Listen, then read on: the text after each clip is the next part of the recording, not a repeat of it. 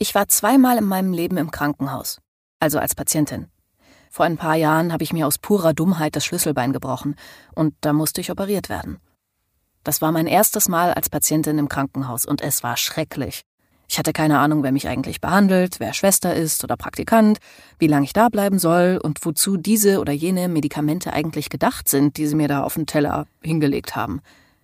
Mir hat niemand irgendwas erklärt.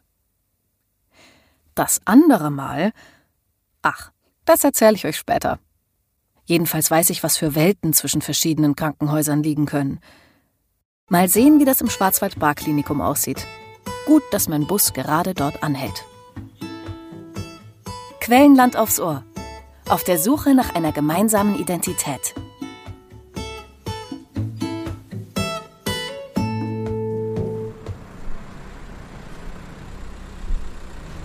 Ich bin gerade mit dem Bus hier beim Schwarzwald Barklinikum angekommen. Es ist ein früher Februarmorgen, beziehungsweise für mich ist es sehr früh. Es ist jetzt halb neun, kurz vor neun. Für die Leute, die hier im Klinikum arbeiten und, naja, leben, ist es wahrscheinlich schon später Vormittag. Und das Erste, was mir auffällt, ist für mich als Stadtkind, das steht halt wirklich auf dem Feld. Besonders schönes Feld jetzt gerade in einem, an einem Februarmorgen. Es ist überall weißer Raureif drüber. Geschneit hat es leider nicht. Aber es ist sehr idyllisch. Und das Klinikum ist riesengroß und sehr modern. Also für mich sieht es sehr modern aus. Ich bin gleich mit mehreren Leuten verabredet. Und zwar treffe ich die Kinderkrankenschwester und Diabetesberaterin Elke Betteken, außerdem einen Arzt und einen jungen Patienten. Aber erst mal rein, ins Warme.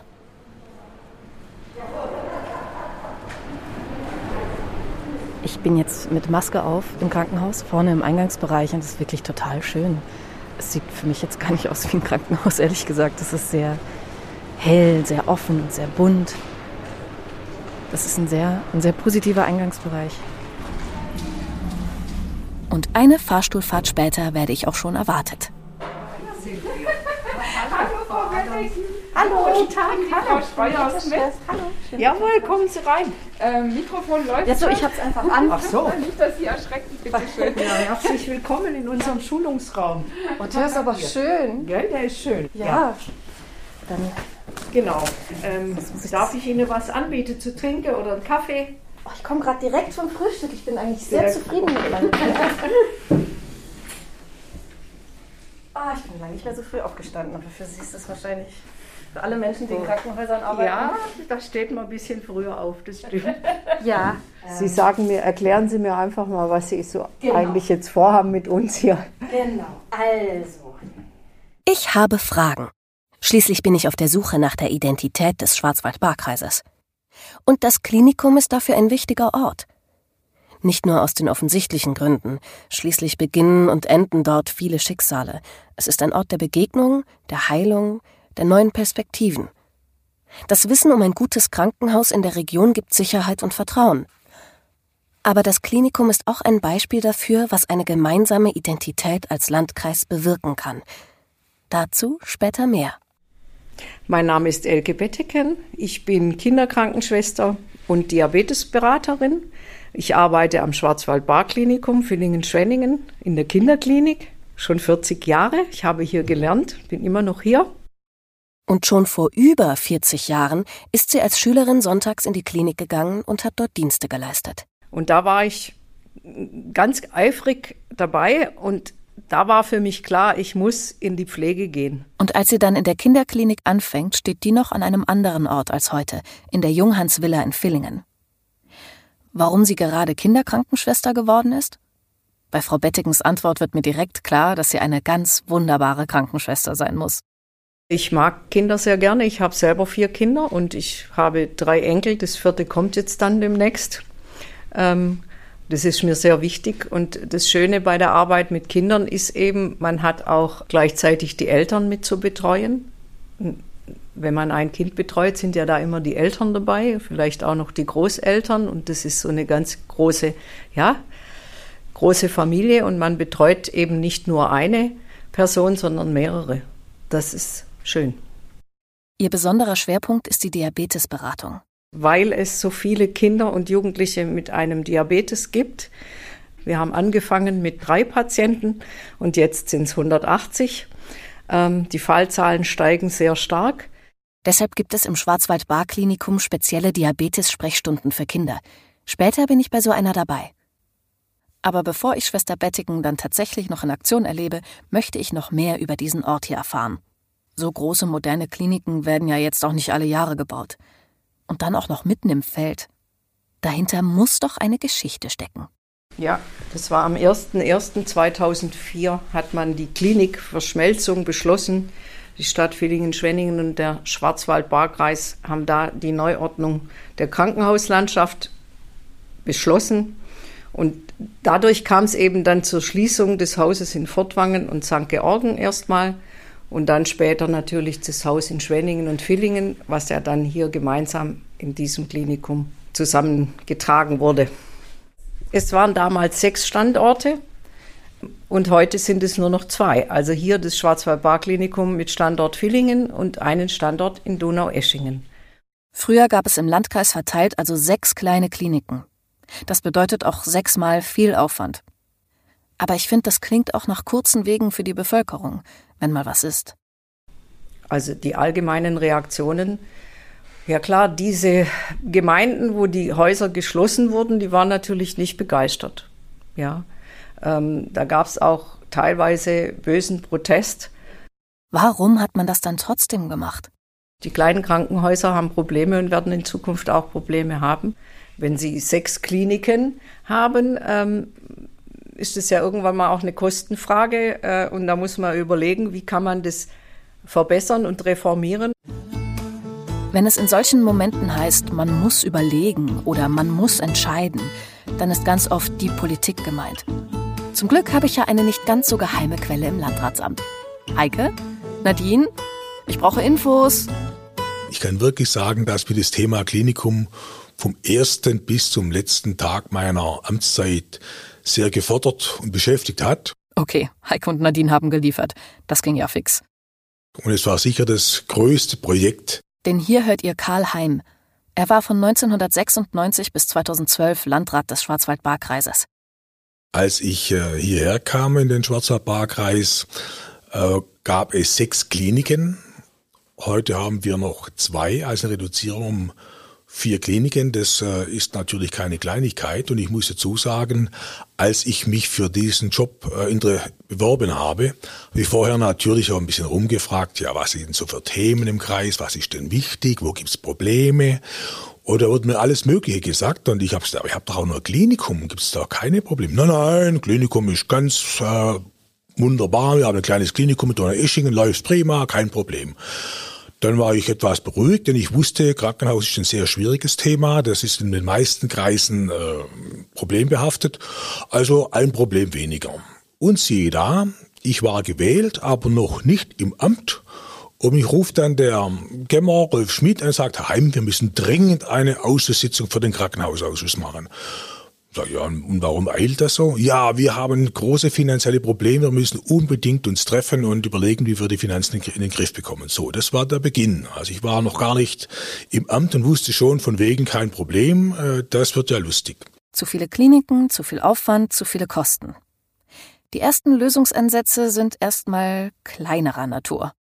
Eine Überlegung war, äh, im Krankenhaus in Donaueschingen war es so, dass äh, sowohl die Patienten als auch alle Besucher kostenlos Mineralwasser bekamen, wenn sie im Haus waren. Und da hat man überlegt, wo kann man ein bisschen sparen, dann war eine Idee von vielen, also das ist auch ein bisschen übertrieben. Wir geben zwar nach wie vor den Patienten Mineralwasser umsonst, aber die Besucher, die können das auch bezahlen. Also das war dann der Beschluss, dass künftig Mineralwasser nicht mehr äh, an die Besucher ausgegeben wird, kostenlos. Das hat uns dann gleich in der ersten Sitzung den Spottnamen Mineralwasserausschuss eingebracht, obwohl das nur einer von vielen äh, Maßnahmen war, die wir beschlossen haben. Der Mineralwasserausschuss. Schon irgendwie ein bisschen lustig. Dann haben wir aber gemerkt, hm, die Probleme sind größer, das sind strukturelle Probleme. Allein mit Sparmaßnahmen wird es schwierig. Wir müssen überlegen, wie wir das Haus vernünftig weiterentwickeln. Es folgen also größere Projekte, Synergien werden gesucht und irgendwie reicht das alles nicht. Nur leider, das Haus in Fortwangen war halt nach wie vor äh, defizitär. Man konnte mit diesen Maßnahmen die strukturellen Probleme nicht lösen. Und dann kam dazu, dass die Ärzte weggelaufen sind. Denn natürlich, wenn so ein Haus was in die, in die Schieflage gerät, dann überlegt sich ein Mediziner schon, wo gehe ich hin? Gehe ich in so ein Haus oder gehe ich nicht? Irgendwann war der Tag erreicht, dass äh, wir nicht mehr ausreichend medizinisches Personal hatten. Wir mussten das Haus schließen. Das war natürlich äh, sehr, sehr bitter. Und es gab dann massive Proteste in, in Fortwangen. Die Bevölkerung ging auf die Straße. Es gab also Demonstrationen auf der Straße. Es gab Demonstrationen vor dem Landratsamt. Und natürlich gab es auch äh, persönliche Vorwürfe. Aber ich muss schon sagen, das war sicherlich die sch schwierigste Situation meiner Amtszeit. Ein Krankenhaus schließt. Und das nicht, weil ein großer Plan dahinter steckt, sondern weil es schlicht und einfach nicht mehr bezahlbar ist. Die Leute waren natürlich sehr aufgebracht äh, über diese Schließung, aber es war unabdingbar. Wenn wir kein Krankenhaus mehr haben, wie wird unsere Versorgung sein? Bekommen wir überhaupt eine rechtzeitige medizinische Versorgung? Und es war dann immer diese Frage, was passiert, wenn ich einen Herzinfarkt bekomme? Und ich habe nur immer sagen müssen, wenn er einen Herzinfarkt bekommt, dürft um Gottes Willen nicht nach Fortwährung ins Krankenhaus, weil das Haus ist dafür gar nicht eingerichtet. Er müsste dann ganz schnell mit dem äh, Krankenwagen nach äh, Villingen, wo die Kardiologie ist, mit entsprechenden Fachleuten und Fach und entsprechenden Gerätschaft.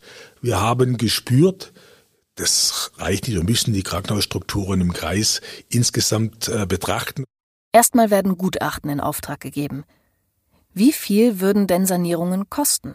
Rund 30 Millionen Euro, 100 Millionen Euro. Viel Geld. Damals noch mehr als heute. Und das für Kliniken, die Monat für Monat Geld verlieren. Und dann kam plötzlich der Geschäftsführer Schlenker von den städtischen Kliniken mit einem geradezu revolutionären Vorschlag. Er hat vorgeschlagen, dass man die Häuser in Villingen und Schwenningen schließt und ein neues Zentralklinikum in Villingen-Schwenningen baut. Und ich muss sagen, als ich das zum ersten Mal gehört habe, ging es mir so wie wahrscheinlich vielen Bürgerinnen und Bürgern. Ich habe gedacht, der spinnt der Schlenker. Es haben jahrzehntelang viele Millionen in diese beiden Häuser investiert. Die Häuser funktionieren ja. Und jetzt soll man die aufgeben, ein neues Klinikum bauen. Und wer soll das überhaupt bezahlen? Das ist ja unglaublich. So, das war der erste spontane Eindruck. Aber die Situation ist dramatisch. Ein Krankenhaus hat es bereits erwischt. Es muss etwas passieren. Es müssen die Weichen für die Zukunft gestellt werden. Und sie müssen richtig gestellt werden.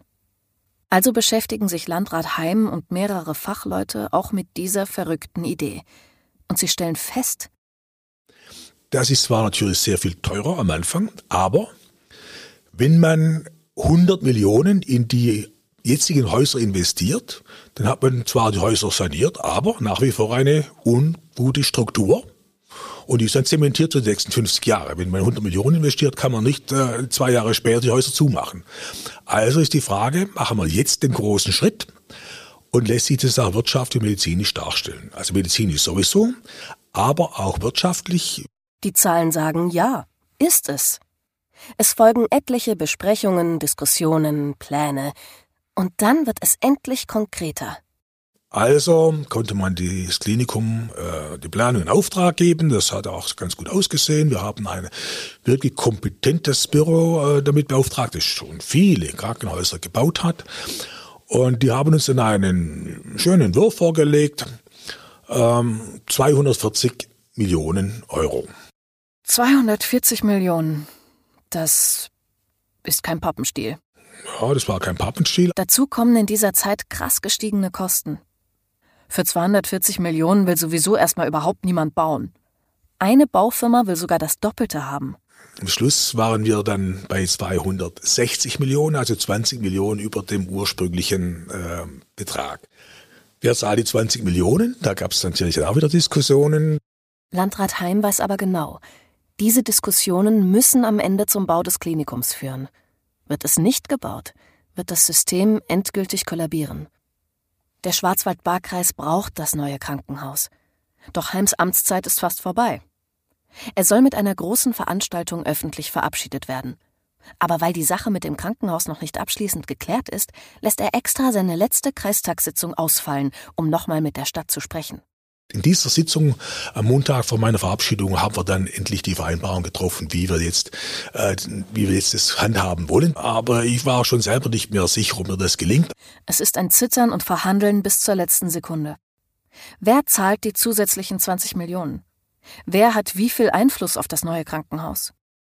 Da hatte plötzlich der Landkreis, der bisher nur das kleine Kreiskrankenhaus hatte, Donaueschingen 60 Prozent Anteil an dieser neuen GmbH und die Stadt hatte 40 Prozent Anteile an dieser GmbH. Für den Bürger ist das völlig wurscht. Also der will ins Krankenhaus und will beantworten, welche Anteile die Stadt oder Landkreis haben, ist für, natürlich für den Bürger, für, für den Patienten völlig wurscht. Und so sitzt der gerade noch Landrat in dieser letzten und alles entscheidenden Sitzung. Ob nach dem jahrelangen Hin und Her nun noch eine Lösung gefunden werden kann, das scheint fraglich. Aber es ist in dieser letzten gemeinsamen Sitzung dann äh, passiert. Und so kann ich wirklich sagen, ich habe dann wirklich von ersten bis zum letzten Tag meiner Dienstzeit äh, dieses Thema mit Werfe bearbeiten dürfen und dann zum Glück doch noch mit einem guten Erfolg.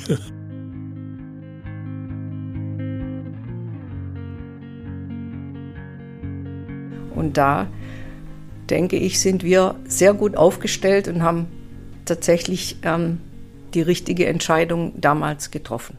Das Telefon von Frau Bettiken klingelt. Ja, Elke? Hi. Gut, ich werde gerade interviewt. Unsere Sprechstunde machen wir danach.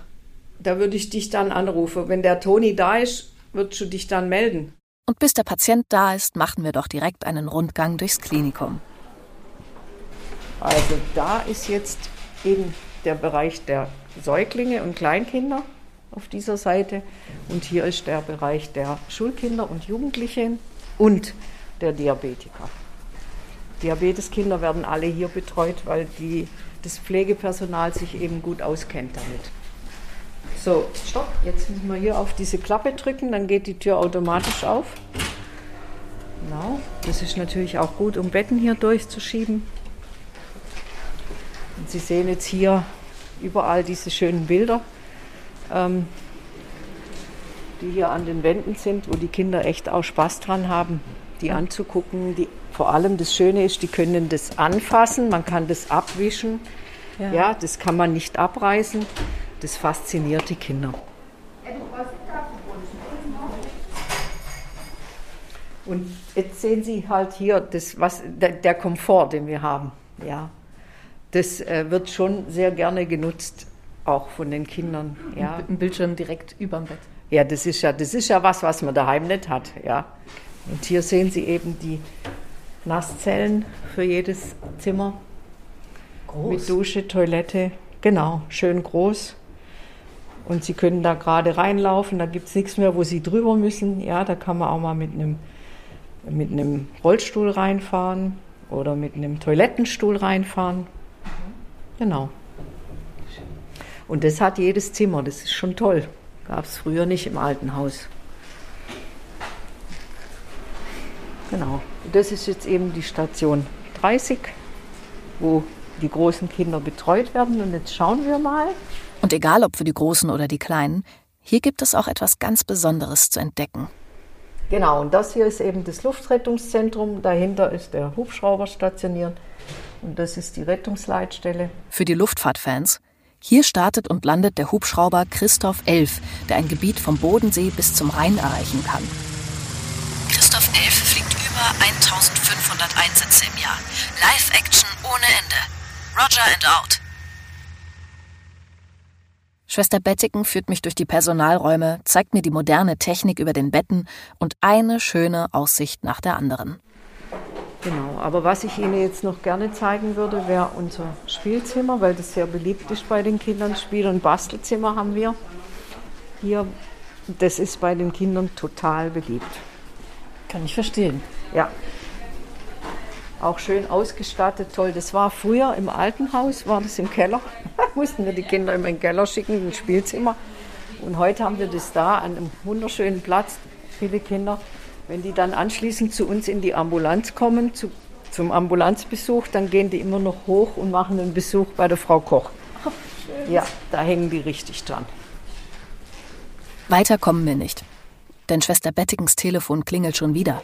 Ja, Elke? Die Führung kommt zu einem plötzlichen Ende. Ist der denn da? Kannst du den mitsamt dem Kai dann hochschicken? Genau. Ja, ja.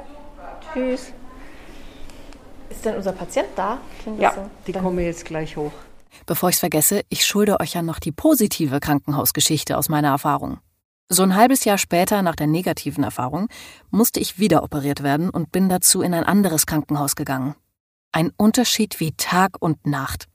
Die Schwestern und Ärzte waren unheimlich nett. Ich hatte nicht das Gefühl, bloß zu stören. Es war insgesamt eine total positive Atmosphäre für ein Krankenhaus.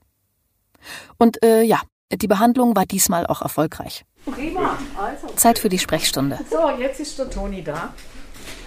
Hi. Der junge Patient ist regelmäßig hier. Er hat Diabetes und ist damit nicht allein. Nehmen Sie Platz.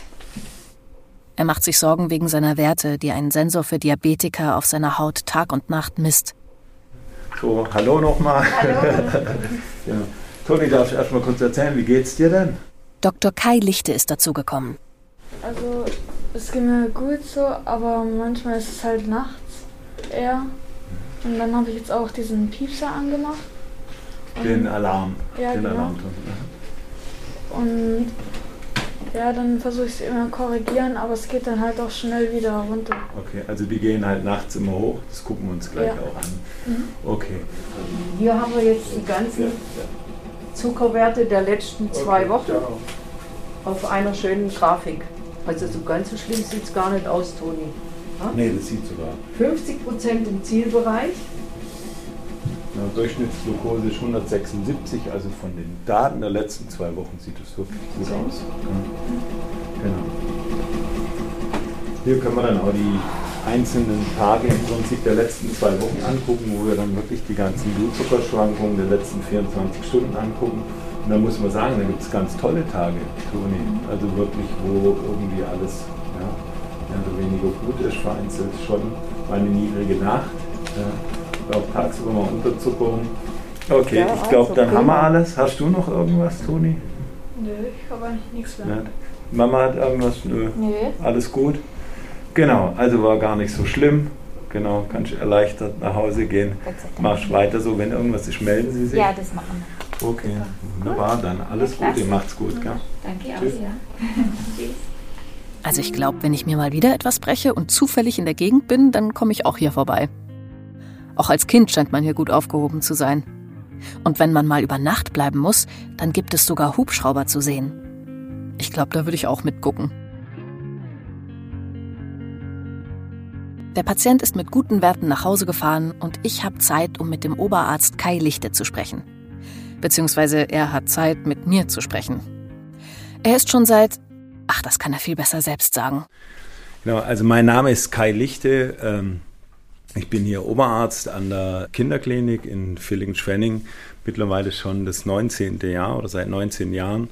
Also schon eine ganze Weile mit dabei. Seit 19 Jahren kennt er den Laden schon. Wobei, den Laden gibt es ja noch gar nicht so lange. Da war hier noch Acker damals, als ich angefangen habe. Ich habe in Villingen angefangen und bin, soweit ich weiß, der zweitdienstälteste noch in der Kinderklinik. Aber ich bin sogar ein Jahr vorm Chef gekommen. Oberarzt Lichte ist aber nicht nur schon sehr lange im Klinikum, sondern generell schon lange im Schwarzwald-Baar-Kreis.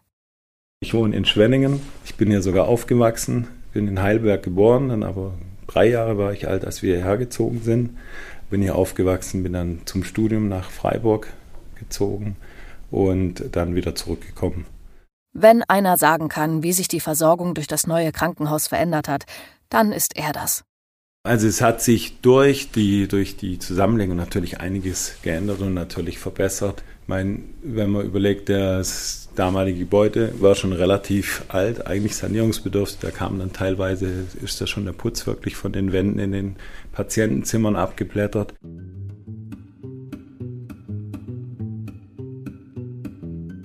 Da war es damals so, da musste man, wenn äh, ein Notfall im Kreissaal war, musste man erst von der Intensivstation, die damals im fünften Stock war, mit dem alten Aufzug runterfahren mit dem Inkubator.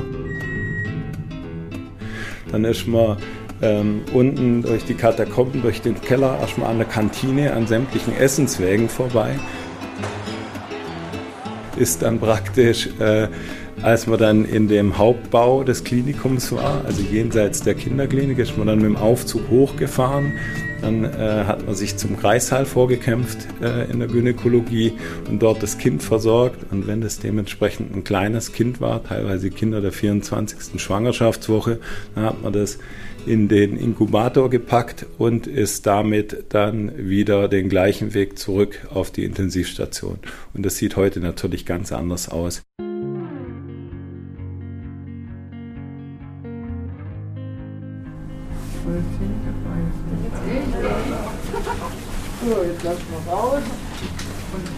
Ich trete aus dem Aufzug. Mein Tag im Krankenhaus ist vorbei. Ich gehe mit einem guten Gefühl. Alle, mit denen ich auf meiner Tour gesprochen habe, klangen ehrlich begeistert, motiviert, optimistisch, stolz. Ich habe wirklich das Gefühl, dass der Landkreis hier etwas Besonderes hat. Ich denke mir, diese Klinik war wirklich eine gute Idee und der Kampf hat sich gelohnt. Heute hier an dieser Klinik zeigt sich, dass es gut war, näher zusammenzurücken. Als ich auf den Bus warte und auf die andere Straßenseite ins Grüne rüberschaue, muss ich aber doch ein bisschen lachen. Es gehört irgendwie auch zum Landkreis, dass das Klinikum ganz diplomatisch auf dem Land zwischen Villingen und Schwenningen steht. Die ewigen Rivalen. Drüben die Industriestadt, nüben das beschauliche alte Städtchen mit Stadtmauer drumherum. Auf der einen Seite die Protestanten, auf der anderen die Katholiken. Apropos Katholiken. Es ist Mitte Februar. Ihr wisst, was das heißt. Macht euch in der nächsten Folge auf was gefasst. Beziehungsweise ich mache mich auf was gefasst.